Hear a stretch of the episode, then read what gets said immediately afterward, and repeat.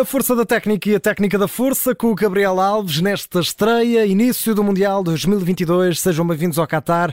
E o Equador é o primeiro a somar pontos, três pontos para a equipa do Equador. Venceu o Qatar por 2-0.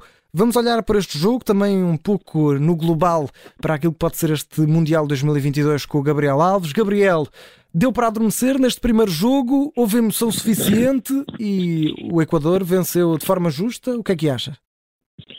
Olha, eu. Uh, boa tarde para todos. Eu diria aquilo que já estou a ver também na imprensa internacional, que é uma grande verdade, não é? O Qatar tem a sua taça do mundo e uhum. a FIFA tem a sua vergonha. Uhum. E é por aí que eu vou começar, começar a análise deste jogo. Nunca antes um encontro de abertura da Taça do Mundo deixou a imagem de desinteresse pelo futebol que se viu no estádio Al-Bayat. Com um duelo completamente desequilibrado, a única notícia que temos da equipa do Qatar é que não tem nível. Ponto, parágrafo. Uhum. É, é, a primeira vez que o anfitrião perde o jogo de abertura do Mundial. De forma perfeitamente natural. Eh, natural, pela falta de qualidade, pela sua falta de capacidade de responder a um adversário. Uh, em termos de jogo jogado. Portanto, estamos a falar na parte do desequilíbrio desportivo, desde o, desde o apito do árbitro para o primeiro lance, para a pontapé de saída, até ao fecho do jogo. Portanto, nenhum adepto local, no segundo tempo, esteve depois daquela primeira meia hora em que tudo se assustou.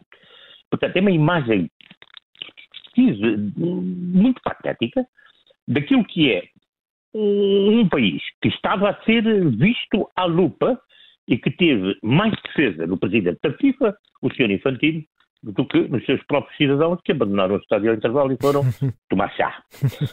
Falamos do jogo. Eh, a notícia que é para dar do Qatar é esta. Não tem nível. É a única notícia que chegou. É que nos chega depois de ver esta partida. Eh, são briosos, querem, mas não podem, não têm, não têm qualidade portanto, mesmo o treinador espanhol que está à frente da equipa, viu-se à linha, portanto, no seu posto, na sua área técnica, algo, portanto, cada vez que as câmaras o mostravam, eh, naturalmente preocupado, porque ele sabe que não pode fazer muito mais do que aquilo.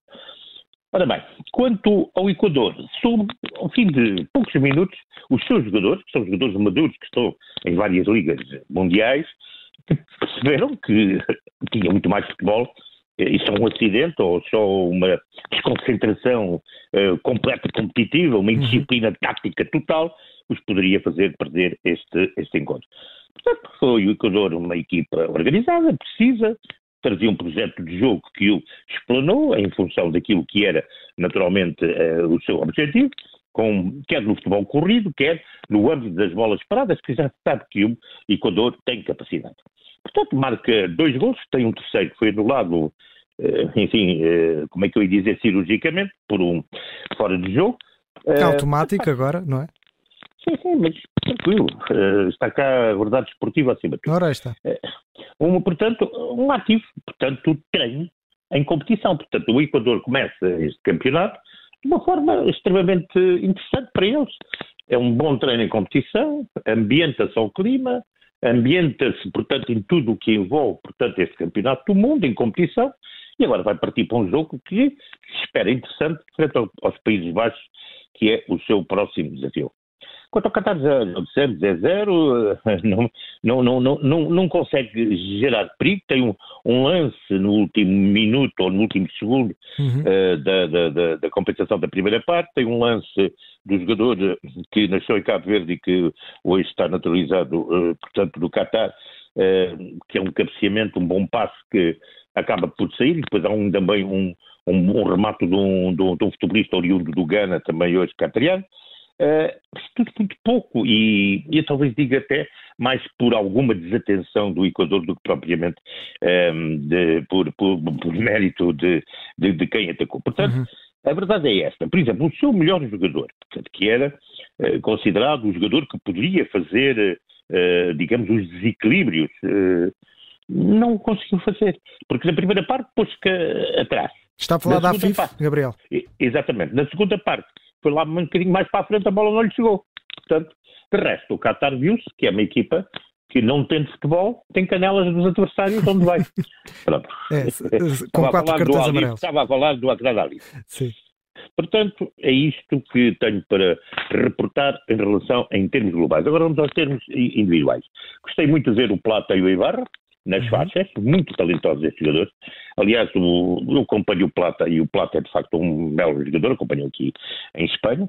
Uh, uh, preciado que precioso ele foi no serviço ao segundo gol, uhum. e que aliás é um lance de grande futebol, a forma como Estrada se leva e fica tal CR7, tudo aquilo acaba por criar problemas à defesa contrária e depois a mobilidade total desse Valência, que é, sem sombra de dúvida, a grande figura desta partida, não só o gol anulado, a grande penalidade batida de forma sublime, tecnicamente fabulosa, e depois aqueles gols de cabeça é, digamos assim, futebol de primeira água qualquer, em, qualquer, em qualquer lado do planeta. É, portanto, uma excelente exibição do Stupinhã, também um lateral que eu acompanho já há uns anos e que tem vindo sempre a crescer, agora está uh, no futebol uh, inglês. Uh, e pronto, e depois esse tal Ener Valência, o homem do jogo, na técnica de pés, na, na, na técnica de cabeça, uh, na técnica tática, portanto, onde se deve colocar no espaço onde deve ir, quando deve recuar, quando deve avançar, muito bem coadjuvado por um tanque chamado Estrada. Eu queria só referir aqui que nos últimos cinco jogos, isto é, é, é uma curiosidade, uh, Valência marcou os golos do Equador. Portanto, os golos do Equador, os últimos golos, os cinco, são do Valência. O mesmo, já agora, vamos recordar um bocadinho, estamos a falar de mundiais, uhum. fez Eusébio em 1966 por Portugal. Fez Rossi em 1982 pela Itália.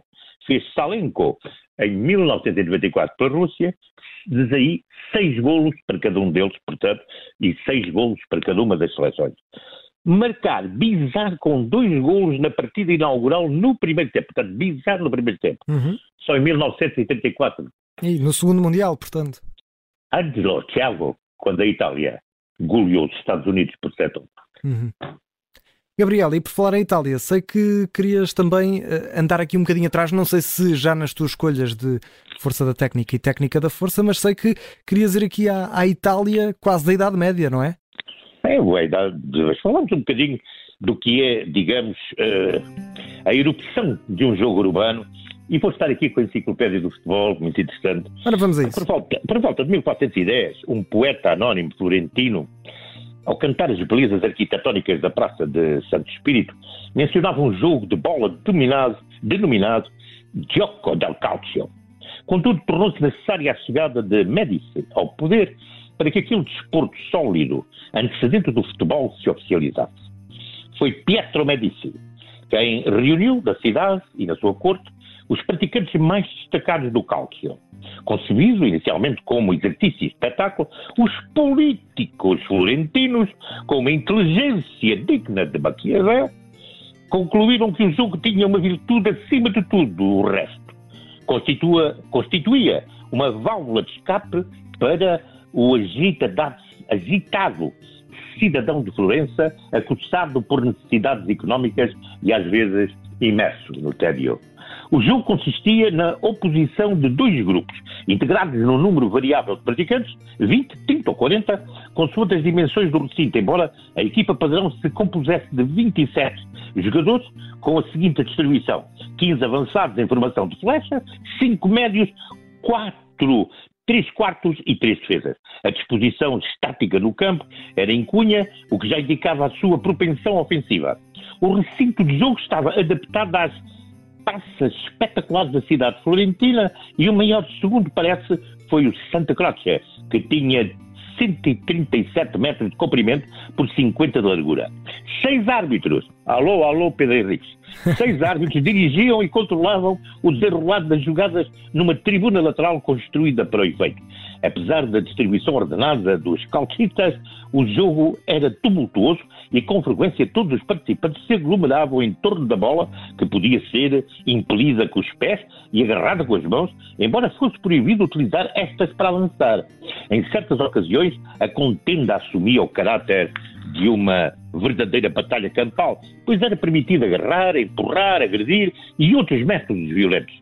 Na fase inicial, O movimento de saída realizava-se da linha lateral, mas em breve se adotou a fórmula de o fazer do centro do terreno, como no futebol atual.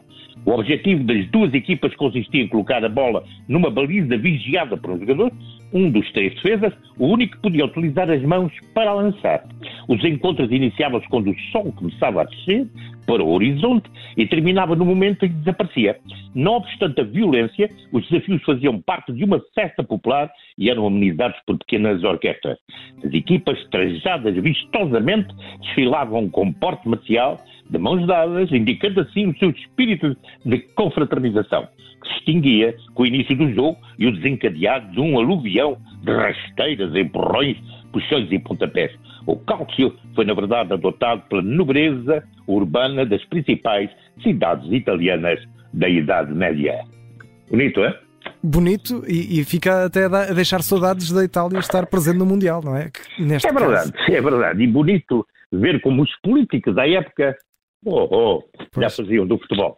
Exatamente. Ora, aí está. E então vamos, Gabriel, fechar o nosso primeiro Força da Técnica e Técnica da Força com estes, esses dois momentos, não é? Uh, neste primeiro dia, apenas só com o jogo, para o Gabriel Alves, qual é que foi o momento, a Força da Técnica de hoje? Ah, tem que ser este, este rapaz fantástico que se chama Enes Valenciano.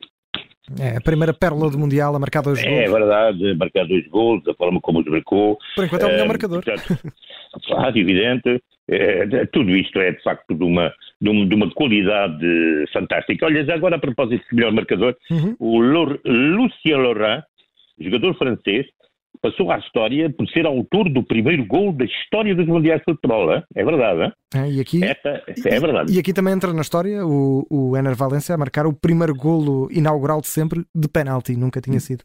De, penalti. De penalti. E, e, e, ter um golo anulado por VAR. Uhum. É, também logo no jogo inaugural, não é? Também isso.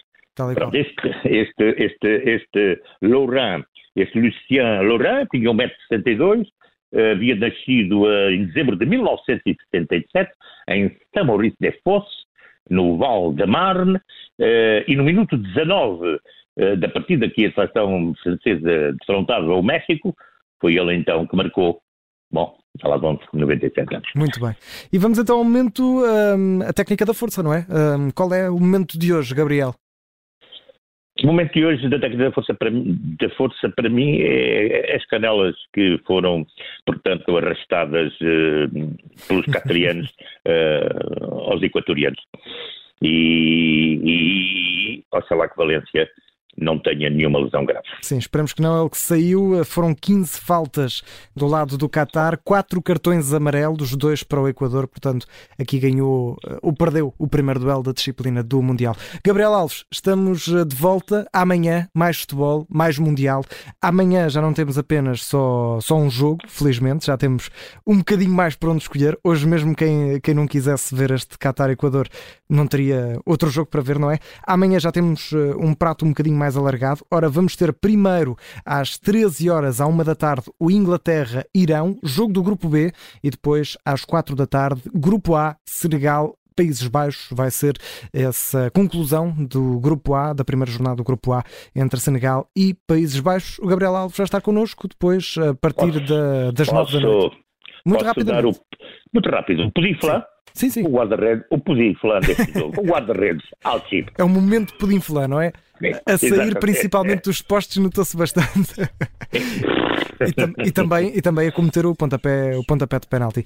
Gabriel, amanhã estamos de volta depois do Jornal das Nove para mais uma Força Técnica e a Técnica da Força. Obrigado, até amanhã. Futebol e esperemos com bom Esperemos que sim. Até amanhã.